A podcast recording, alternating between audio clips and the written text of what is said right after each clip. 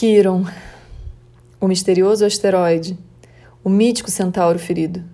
Iniciamos o ano astrológico em março de 2020 com a participação dele junto ao Sol. Quiron é, portanto, o tema do ano do Sol.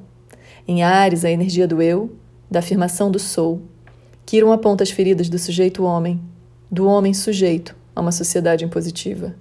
Representa a ferida coletiva, o indivíduo ou o individualismo. É o eu abstraído, recortado, segregado do coletivo que queima e arde. Precisamos da pandemia como consequência de atos individualistas para perceber que nos trouxemos até aqui, até o isolamento e a segregação. Ele inflama em febre a alma e alerta.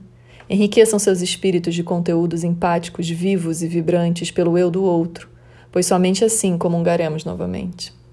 O anseio de aglomeração urge, mas não antes de estarmos prontos ainda não estamos prontos.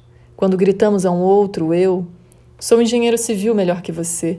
Ou quando ordenamos a retirada maliciosa e egoísta das máscaras com a força da voz de liderança. Não, ainda não estamos prontos. Homens medievais viviam em isolamento e nem por isso eram loucos. Somos outra subjetividade, a verdade, é incomparável. É incomparável isolar abruptamente seres altamente bombardeados visualmente por todos os excessos mas estamos gerando riquezas internas agora, acreditem. Aqueles que não negam a realidade, o grande chamado de Capricórnio este ano, a realidade, já estão diferentes. Nunca somos os mesmos de ontem, mas em 2020 os processos estão muito acelerados, tão acelerados a ponto de parecer um movimento estagnado, sabe como é?